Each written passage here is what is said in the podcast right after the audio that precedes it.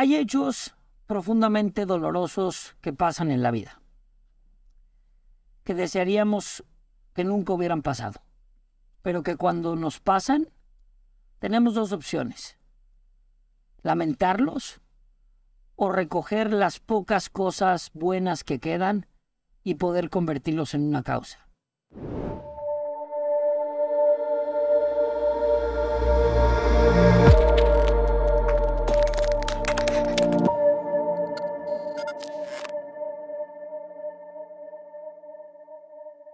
Esto es en mi defensa. Yo soy Güero Nazar y hoy nos honra con su presencia Ana Elena Saldaña. Ani, encantado de tenerte aquí. ¿Cómo estás? Bien, gracias, bro, por la invitación. Es un honor estar aquí acompañándote en este proyecto y pues muy honrada de ser invitada tuya. Gracias, Ani. Gracias por, por el valor, por la lucha, por la constante entereza que le pones a cambiar a nuestro México, a cambiar a nuestras generaciones futuras y sobre todo gracias por tomar una tragedia en tu vida como un motivo más de lucha. Es un honor para mí tenerte aquí y poderte hacer ciertas preguntas que creo nos servirán a todos porque me sigues enseñando día con día cómo se debe de enfrentar la vida. Gracias. ¿Quién es Ana Elena? ¿Qué infancia tuvo Ana Elena Saldaña? ¿Qué sueños tenía de niña? La verdad es que tuve una infancia muy feliz. Te puedo decir que siempre rodeada de mi familia. Eh, mi papá falleció cuando yo tenía siete años, entonces siempre fue una onda entre mi mamá y yo. Em, ella es abogada civil y familiar y por lo mismo siempre estuve cerca de estas luchas por y para las mujeres. Eh, ella tenía una asociación de apoyo y solidaridad a la mujer. Mi mamá siempre creo en mí esa empatía de, pues de, de, estar para los otros, de que alguien más la estaba pasando mal y que tal vez yo podía hacer que pues, tuvieran un, un rato agradable, ¿no? De desconectarse un poquito de lo que estaban viviendo y, y pues eh, eso era algo que disfrutaba mucho. Es, es, algo que tengo muy presente y más porque pues nunca me, me imaginé, ¿no? Que, que, en un futuro yo estaría mucho más involucrada en, en el tema, ¿no? Es decir, una infancia normal, sí. relativamente normal. Sí. Nunca te imaginaste ser una mujer violentada, ser una mujer que iba a recibir uno de los actos más atroces que una persona puede recibir. Y nunca te imaginaste enfrentártele a este monstruo llamado sistema tan de frente. Yo nunca sufrí violencia en mi casa, ni tuve ninguna este, circunstancia que pudiera hacerme pensar que pudiera yo estar tan cercana a, a, un tema tan, pues tan duro, ¿no? Tan duro. Fíjate, Ani, qué ironía.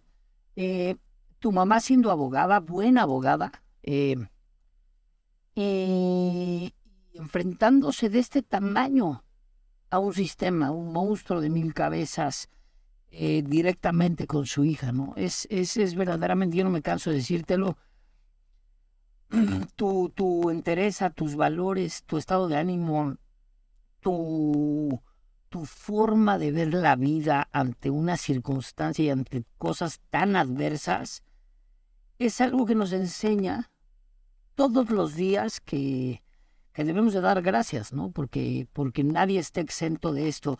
A mí te atacaron con ácido te perpetuaron uno de los ataques más atroces, más crueles, más inhumanos, te quisieron matar en vida. Y digo te quisieron porque yo conozco a Elena. Y más allá de matarla en vida, levantaron al verdadero monstruo de mil cabezas. ¿Qué pasó ese día, Ana?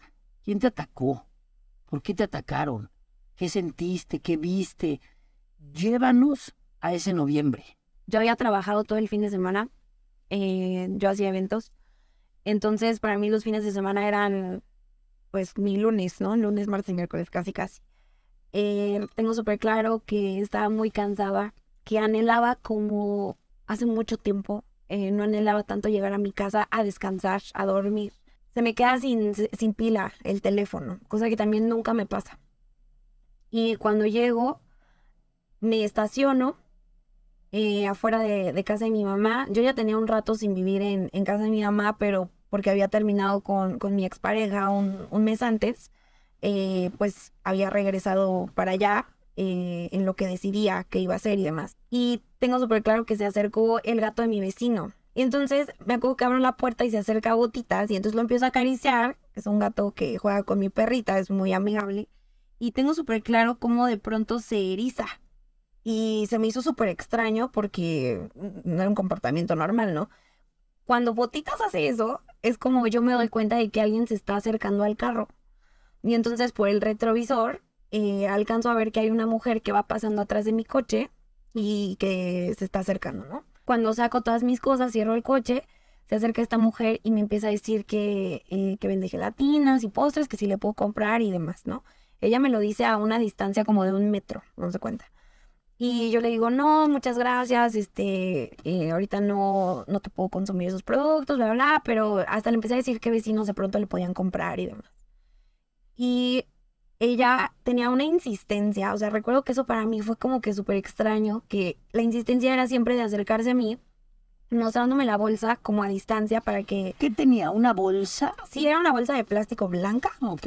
este, que se veía que tenía peso, eh, larga, no era como de súper chico. Como de tacos de canasta, Ándale. más o menos. larga. Entonces ella me hacía así y lo que ella quería era que yo pusiera la cara, ¿no? Que yo me asomara en la bolsa. Y yo, no, no, no. Y entonces ella insiste, insiste, insiste. Cuando yo eh, me doy cuenta que ella está súper insistente, quiero ingresar rápido. Y cuando abro la puerta sale mi perrita, que es una Golden Retriever, es un perro grande. Y Mila, eh, pues es un- era una cachorrita en ese entonces, ¿no? No tenía ni el año. Y en el momento en que yo abro la puerta, Mila sale y ataca a esta mujer. O sea, pero pelo erizado, cola así parada, dientes de fuera, o sea, irreconocible. Y la ataca, literal, la empuja. Porque cuando ella la empuja, yo ya la tenía a medio metro de Muy distancia. cerca, muy muy, muy cerca. Y entonces cuando ella la empuja, ella da como unos cinco pasos para atrás. Y obviamente, pues ella no me había hecho nada, ¿no? No, no era como que yo iba a dejar que la atacara, pues nada más porque sí. Entonces, eh, cuando ella la ataca, eh, yo empiezo como que, Mila, no, no sé qué. Y entonces Mila se, se regresa, entra a la casa. Y cuando yo giro para entrar después de Mila, es cuando nada más alcanzo a ver cómo ella lanza este, algo sobre mí y me cae en todo el lado derecho de, de mi cara. Tú estabas viéndola a ella, viendo al perro. ¿En qué posición estaba tu mirada cuando te cae el ácido en la cara? Es justo cuando estoy girando para entrar. Ok. Que eso es, eso es lo que em, pues me salva a que Claro. eso- el impacto directo sea solo de un lado. Porque fue justo en el segundo en el que yo giro para entrar. Yo creo que ahí ella vio que yo ya iba a entrar y iba a cerrar la puerta después de mí. O sea, entonces como que vio el momento y en ese momento, pum, lo lanza, ¿no? Eh, O sea, no tenemos duda alguna de que la idea del ataque era que te asomaras a ver estas gelatinas así es.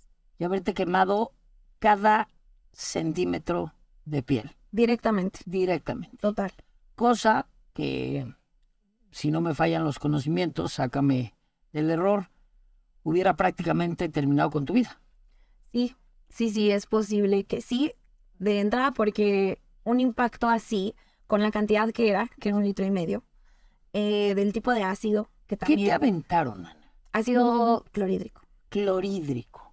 ¿Qué hace el ácido clorhídrico? Pues Además de despedazar lo que se le pone enfrente. cualquier tipo de ácido es con el fin de destruir la materia, ¿no? Eh, cual sea, no, no importa si es un metal, hasta este, pues, piel, hueso. Eh, lo que busca el ácido es, como entra, volver a salir, ¿no? Entonces, de esa manera perfora eh, todo lo que esté en su camino. Y, mm, pues, puede ser letal, puedes perder extremidades, puedes tragarlo y el daño, pues, de adentro para afuera también puede ser muy, muy, muy complicado. Em, a mí me decían los doctores que, que pudo haber sido letal en la parte en la que me lo lanza y a mí me cae, yo traía un chaleco.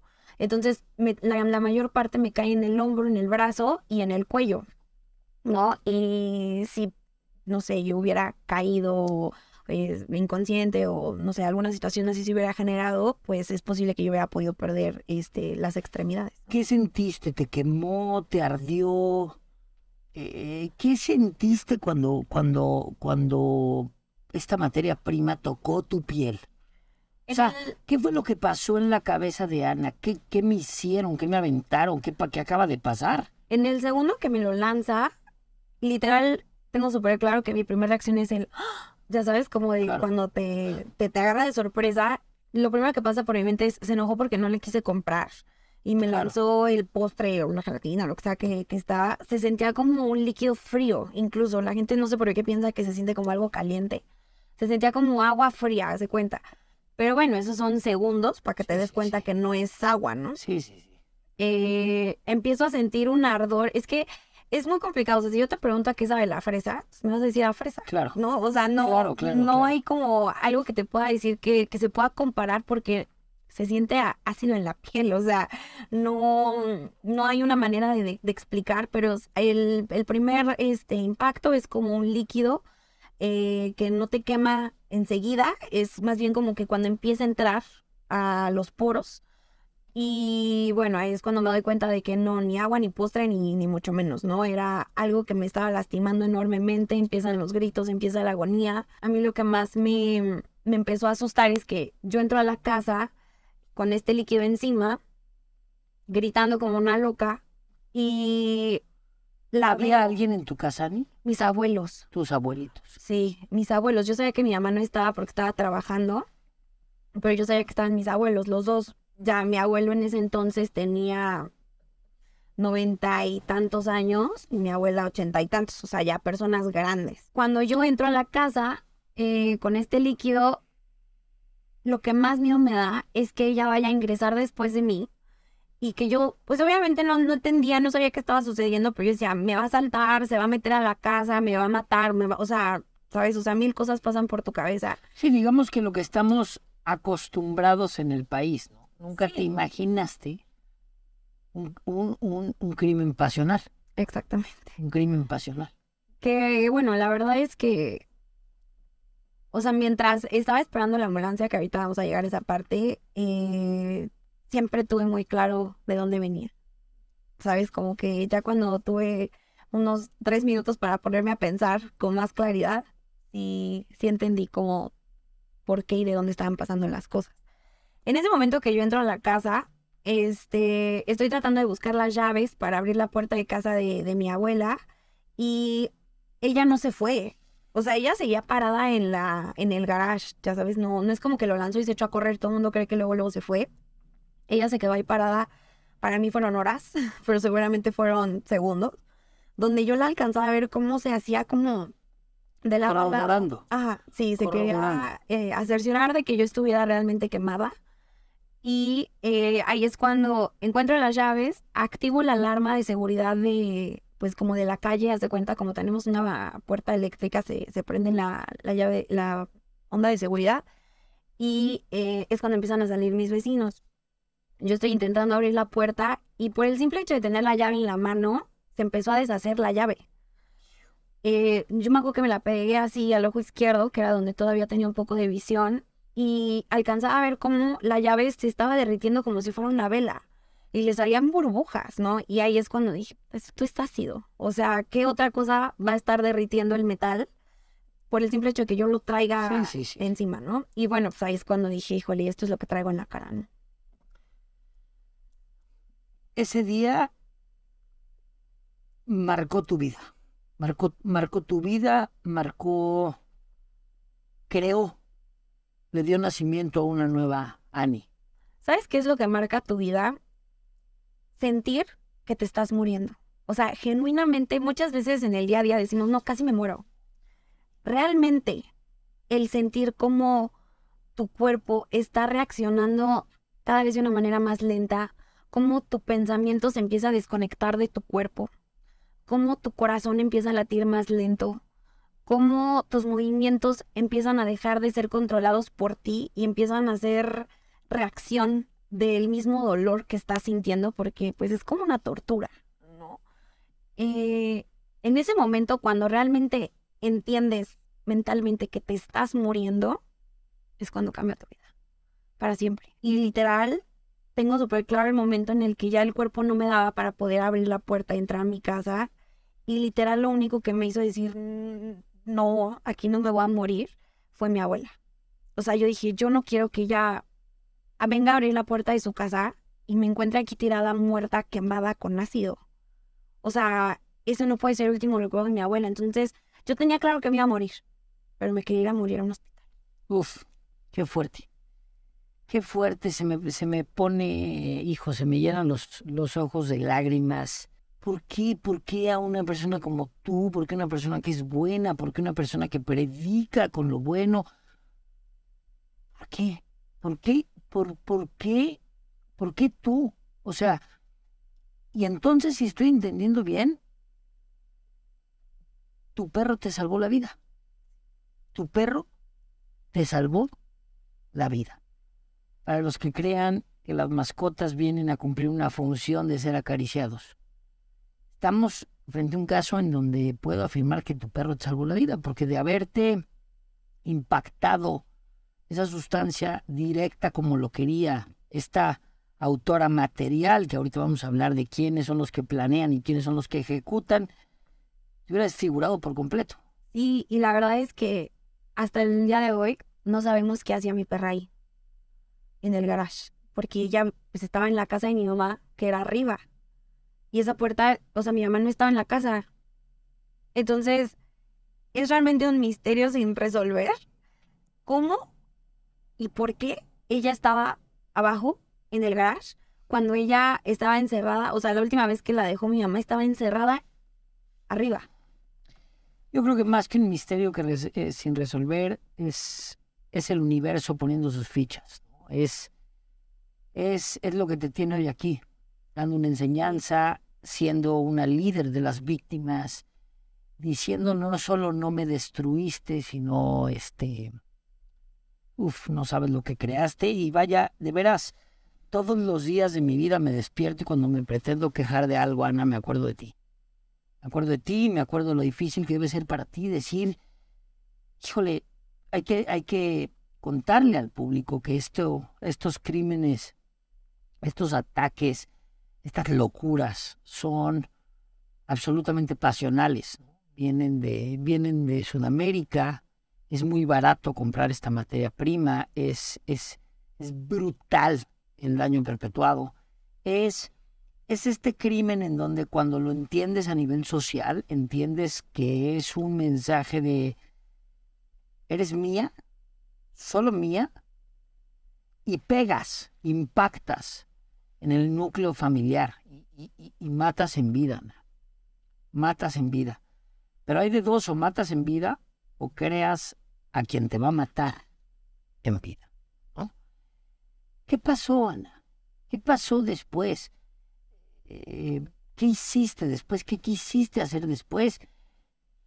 ¿Pasó algo cuando entraste a tu casa? ¿Tenías ideas? ¿Tenías sospechas? ¿Qué pasó? ¿Y qué, Llévanos a la cabeza de Ana Elena en noviembre de 2018. Tengo súper claro un momento en el que mm, están todos mis vecinos afuera. Mi abuela está por todos lados corriendo, marcando ambulancias a mi mamá. Este, mi abuelo también eh, ahí presente y todo el mundo queriéndome poner, ya sabes, ¿no? Que las vecinas salen y que, ay, no, te voy a poner una crema buenísima y Sí. que pescoguite y bueno, ¿no? la, Me pomada de la, pomada de la campana Sí, y de la tía. Y... me querían poner de todo y tengo súper claro que eh, yo para ese momento ya me había enjuagado con, con agua en el baño y todo esto, ya me había retirado la, la ropa que traía y estaba cubierta con una toalla, esperando la ambulancia que pidió una mi abuela, pidió, pidieron los vecinos como cuatro y de las cinco no llegó ninguna. Este, y tengo súper claro estar entre, había dos carros estacionados y estoy en medio de estos dos coches viendo hacia el piso y literal, o sea, me acuerdo que yo, te lo juro que deseaba con todo mi corazón despertar de esta pesadilla. O sea, yo decía, es que esto no es cierto, o sea, esto no está pasando.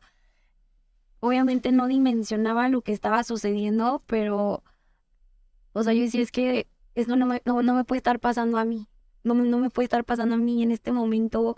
¿qué es esto? O sea, no veo, eh, me dolía todo. No te podía decir ni siquiera si me dolía la cara, el brazo, el cuerpo, este, el cuello, la pierna. O sea, me dolía todo, físicamente me dolía todo.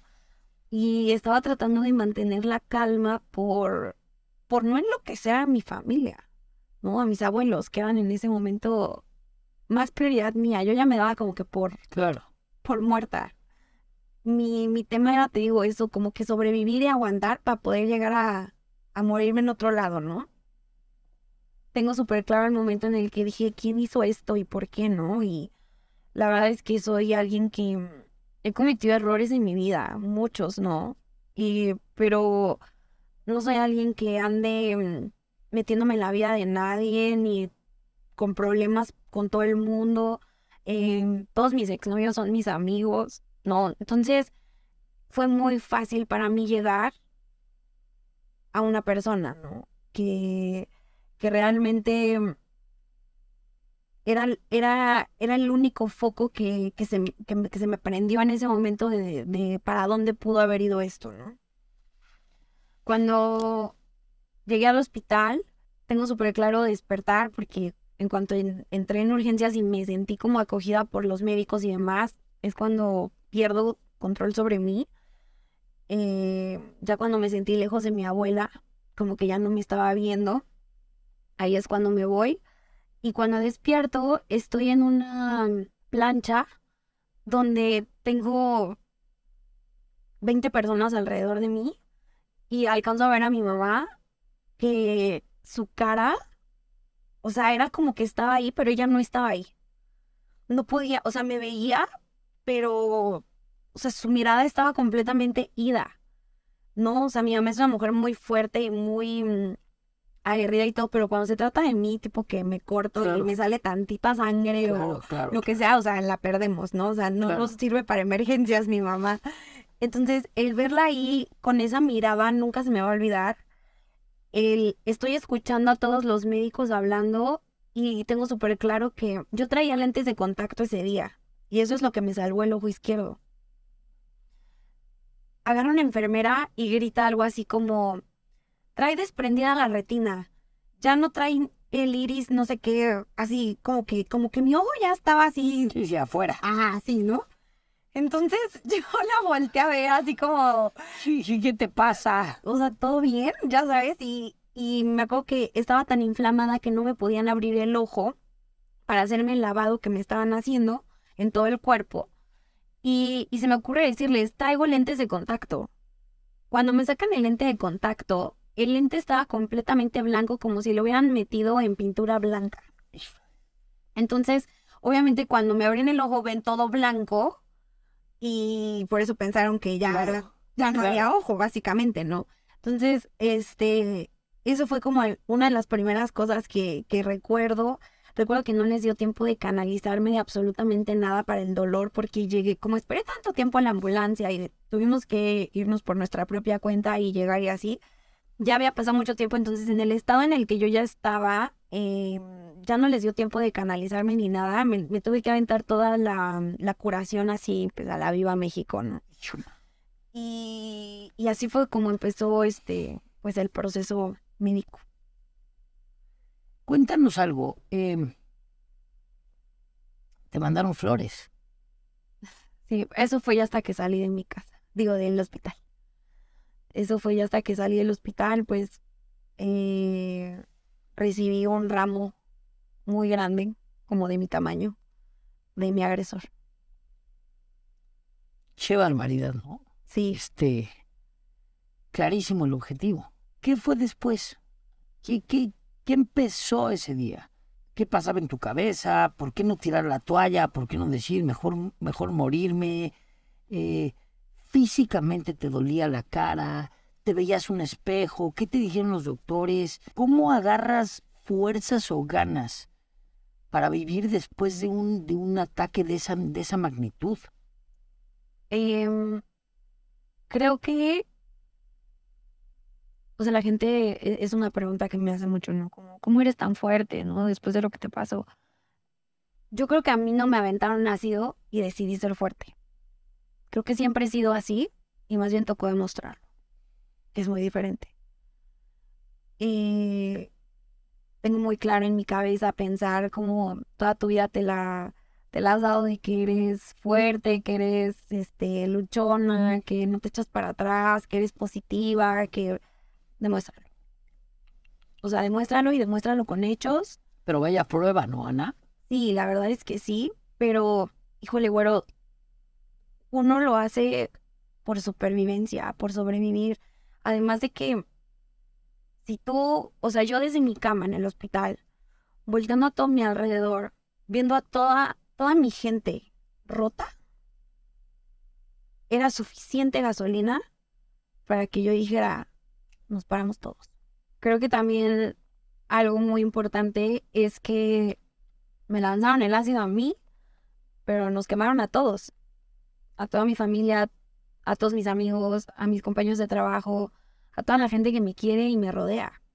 Entonces, cuando tú te encuentras en una situación donde ya todo está tan oscuro, no necesitas más, no necesitas más drama, no necesitas más oscuridad, al contrario, eh, necesitas eh, renacer para resurgir con todos y, y, demostrarles que todo iba a estar bien, ¿no? El miedo constante en sus miradas de cómo va a quedar mi cara, qué va a pasar ahora, cómo va a ser mi vida a partir de este momento, ¿no? Y, y creo que ahí tengo muy claro el, la toma de decisión, porque es tomar una decisión para decir, pues, no, aquí no se va a quedar, si sobreviví fue por algo y para algo, ¿no? Como a la semana y media me, es cuando me puedo empezar a mover y, y es cuando me puedo parar para ir yo sola al baño. Tengo súper claro que entro al baño y cuando me estoy lavando las manos, ya para salirme, volteo para arriba, levanto la mirada y me encuentro con un espejo gigante que me costó entender que era un espejo. O sea, yo no entré al baño pensando que me iba a encontrar con un espejo. Yo no me había preocupado por verme, yo no me había preocupado por, por realmente... Por tu aspecto. Sí, por mi aspecto. Mi cabeza estaba en, no veo de un lado, este, me duele todo, eh, qué fue lo que pasó, o sea, todavía yo no llegaba al punto de preocuparme por cómo lucía, ¿no? Después de lo que había pasado. Y literal me, me acuerdo que me veo en el espejo y tuve literal que hacer así como que el movimiento así de, de si soy yo. Y si me vi, sí me acuerdo que dije, híjole, o sea, sí me dieron, sí me dieron rudo, porque el impacto fue del lado derecho, pero toda mi cara estaba quemada, todo mi cuello estaba destrozado, pensaban que iba a perder la oreja, este, todo el brazo estaba calcinado, tenía la mano de mi abuela eh, aquí marcada, porque cuando ella me agarra y me enjuaga, de tocarme, se le cae el ácido en las manos. Entonces, cuando ella me agarra el brazo para enjuagármelos, me queda su mano quemada aquí. Entonces, ahí es cuando por fin puedo verme, ¿no? Y, y realmente creo que algo que, que a mí me movió mucho fue el pensar que, que alguien pudiera correr por su cabeza que, que yo nada más era una cara bonita, ¿no? O que destruyéndome eso se iba a acabar la persona y la mujer que soy. Y, pues no. Todo lo contrario, todo lo contrario. Pero sí, efectivamente, son, son, son, son ataques, son delitos eh, que no van a matarte, no van a privar de la vida, van, van a marcarte de por vida y como bien lo dijiste hace ratito, te queman a ti y queman a todos. Yo el primer día te vi como una víctima, hoy sigo entendiendo que eres la mayor de las víctimas, pero otra vez enseñas día con día que victimizarte es uno de los pasos. Eh, el siguiente es procurar que no existan más víctimas. Y en eso ha sido un, líder, eso ha sido una cabeza, un emblema, una admiración, un... Yo le platico a mi familia de ti, le platico a mi familia de ti no por el ataque que viviste. Para mí el ataque que viviste no te marca. O lo que te marca es quién salió después de ese ataque. ¿Qué pasó después, Ana? ¿Cómo le explicas a una persona que pegándole lo que creemos que es de las cosas más importantes? Porque es una realidad, bro. Todos creemos que el físico constituye pues si no lo más, sí de lo más importante, tanto en una relación como en una eh, autoestima. ¿Cómo lo hiciste? ¿Cuál es el truco? ¿Cuál es la clave? Si me permites llamarlo de una forma, ¿no? Yo creo que mm, el truco, la clave es simplemente mm, permitirte sentir lo que tú necesites sentir, porque también sería una mentira si yo te dijera que todos los días han sido risa y diversión y fuerza y lucha y no. Hay días buenos, hay días malos, hasta el día de hoy, donde tengo que permitirme sentir lo que necesite sentir, atravesar y transitar ese dolor, ese enojo, esa rabia, para sacarlo de mí, siempre asegurándome de volver a mi centro, de volver a, a mí para entender el por qué y el para qué hago y estoy en lo que estoy. El problema no es sentirlos, el problema es quedarte ahí y no volver a ti. Entonces, creo que esa es la única manera en la que he podido sobrellevar las cosas con el tiempo, permitiéndome hacer eso.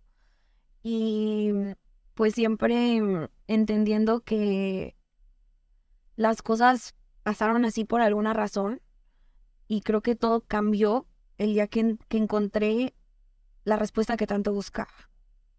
Cuando me dejé de preguntar por qué a mí, por qué yo, por qué ahorita, y empecé a preguntarme, ¿para qué? ¿Para qué me pasó a mí? ¿Qué voy a poder sacar de esta situación positivo para mí y para todos los que me rodean? Porque Güey, antes de que me pasara a mí, yo jamás en la vida había escuchado de un ataque con nación en México. Yo tampoco. Jamás.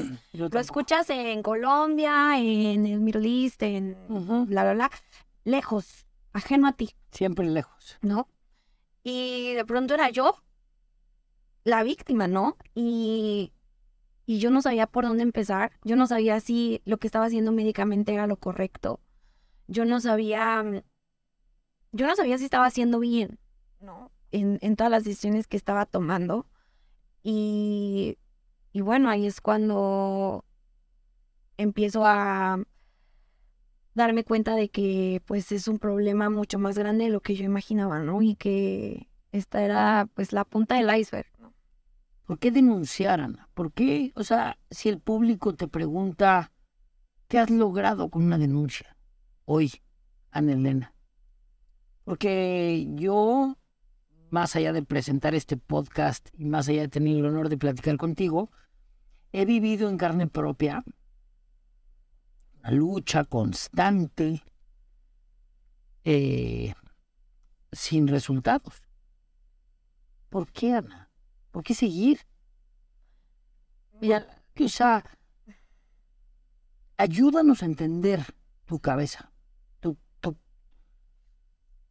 tu grande enorme y privilegiada cabeza, que así es como se erradican los, los, los ataques, con gente como tú. Creo que no tengo una, una resolución que me dé tranquilidad ni a mí ni a mi familia mentalmente, que redima lo que sucedió. Pero ¿qué gano? No ser cómplice no dándole el privilegio de mi silencio a quien tuvo la voluntad de lastimarme. Eso gano. Que al menos, si hoy por hoy tú lo sabes, no tenemos justicia, no tienen la comodidad de mi silencio. Porque no se vale. No se vale. No, se vale. Creo que es lo mínimo que, puedo hacer yo en contra de, mis agresores, ¿no? El, el al menos regalarles esa incomodidad de mi presencia. Ani, ¿qué pasó? ¿Qué siguió? Después de que mm, empezamos a viralizar un poco más el tema, eh, por, el, por la onda de que una prima en Estados Unidos eh, me pide sumarse y que quiere hacer algo por mí. Ella es quien empieza esta campaña para juntar dinero para mis cirugías, porque pues, se empieza a volver un tema impagable e interminable y empieza con este GoFundMe en Estados Unidos. Y entonces cuando yo lo publico en mi Facebook, es cuando se empieza a viralizar, se empieza a ir por todos lados, ¿no? Cuando la gente se empieza a enterar de lo que me pasó, porque realmente nadie sabía. O sea, sabía mi familia, mis amigos muy cercanos y la gente de mi trabajo. Se empieza a viralizar y llega un día en el que me dice mi mamá, oye, es que hay una mujer que fue atacada con ácido que te quiere conocer.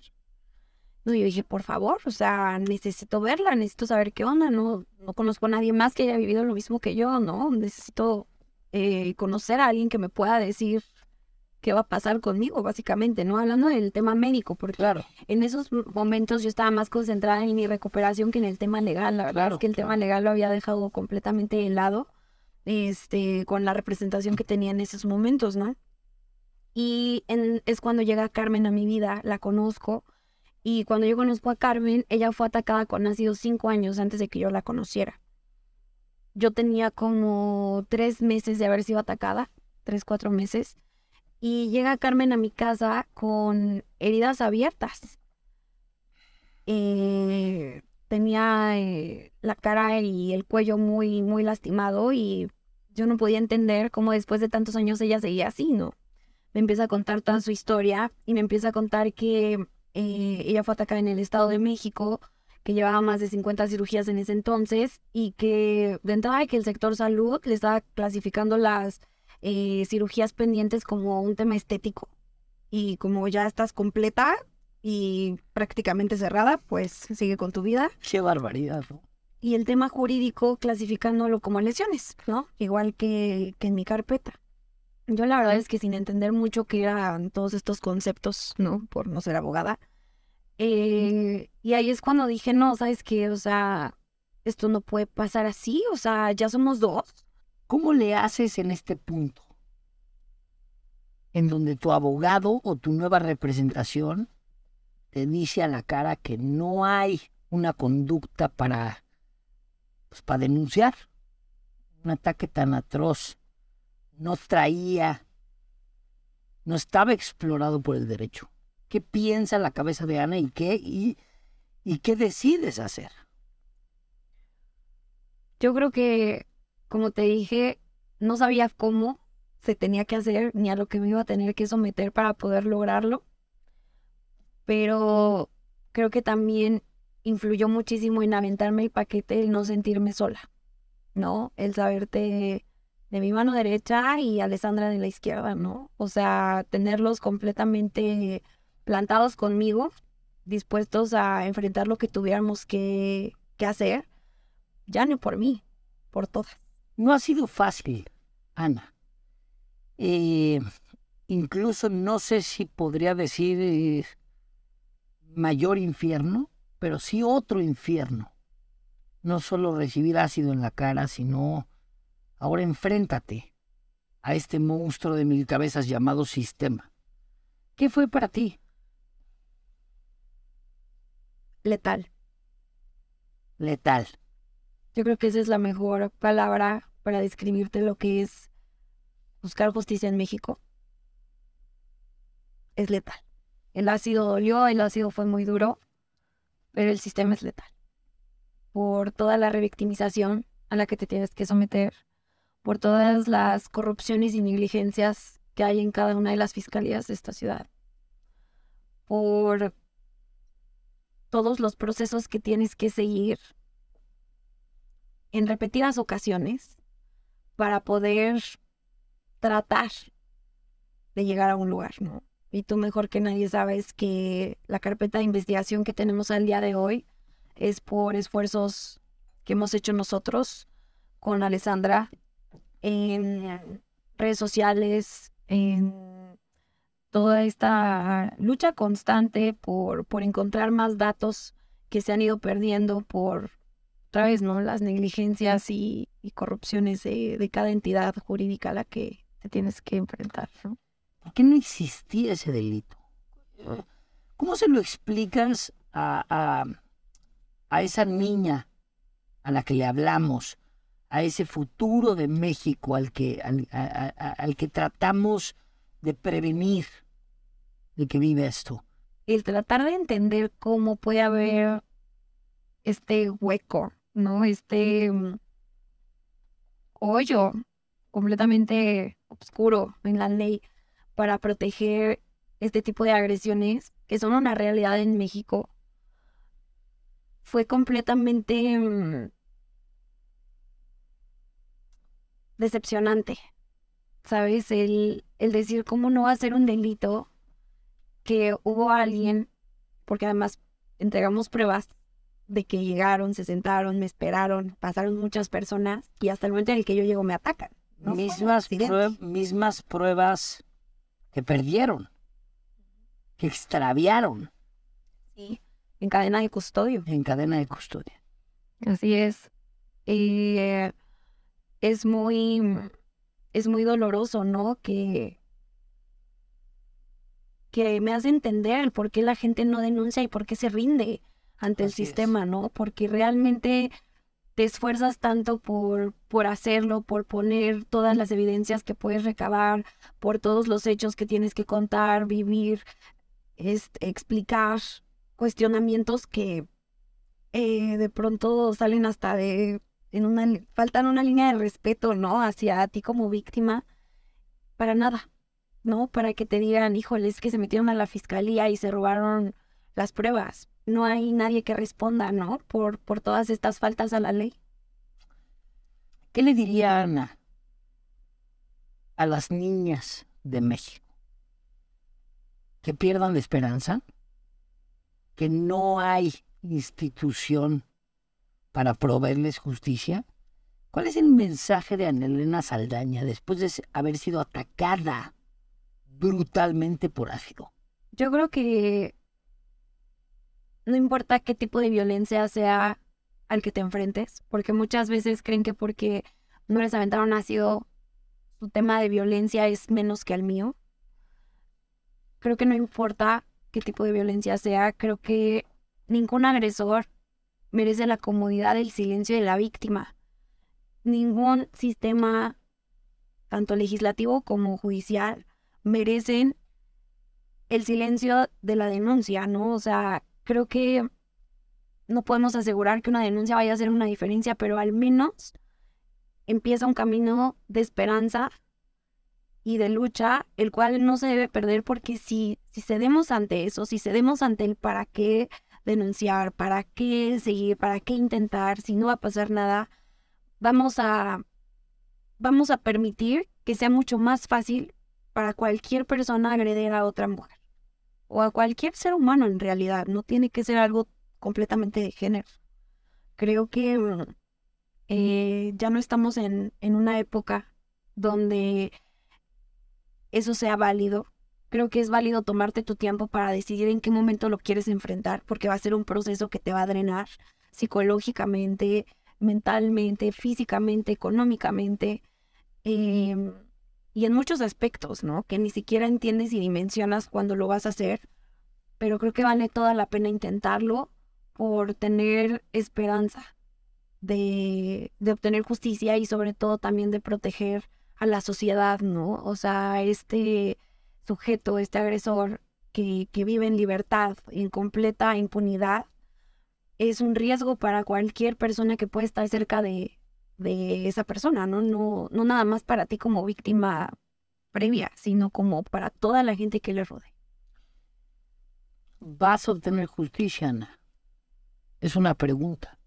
Pues, tú me lo prometiste. Yo te lo prometí y te puse mi cédula profesional en medio, cosa que... Qué bueno que lo dejes documentado. Lo dejo documentado y al público, pero, pero ha sido triste porque lo hemos tenido que hacer nosotros, bro. Sí.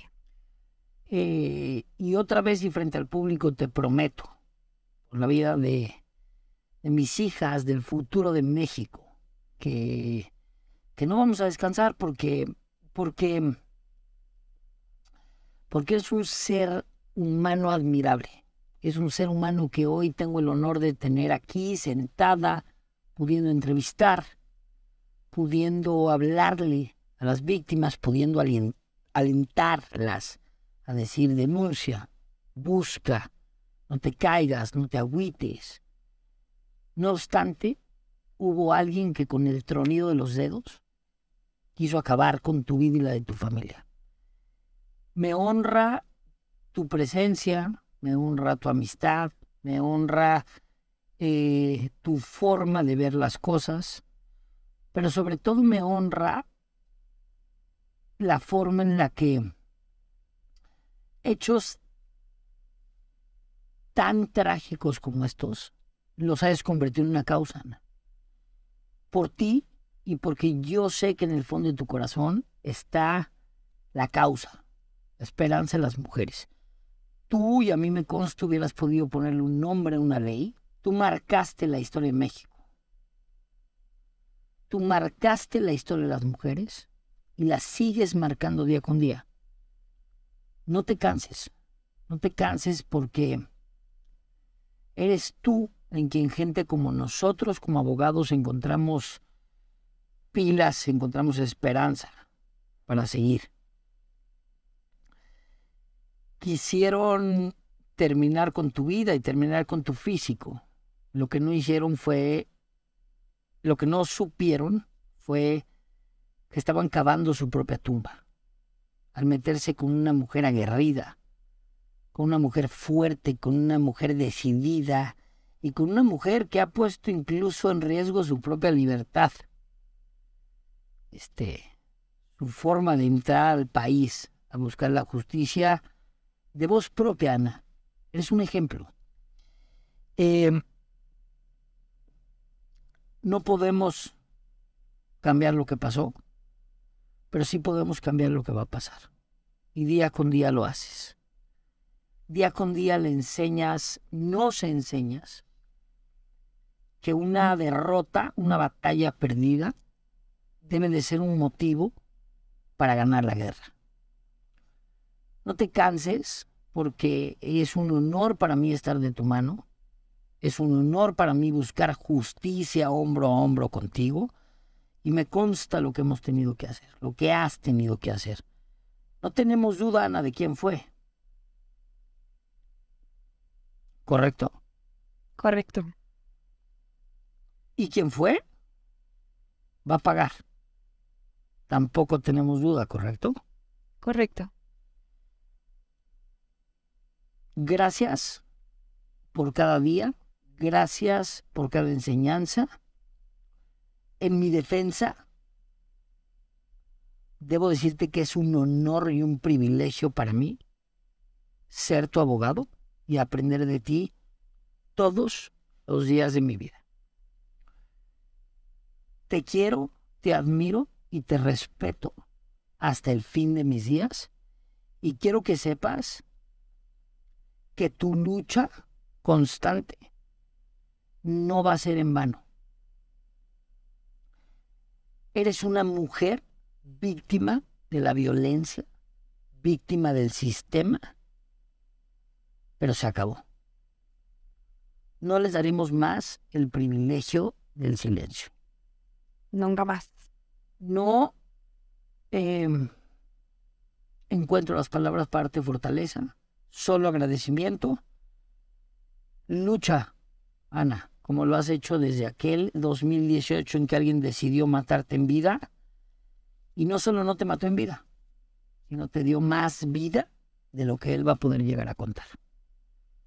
Muchas gracias, Ana, por acompañarnos esta noche eh, y mucho éxito a lo largo de este duro, duro, pero valioso camino.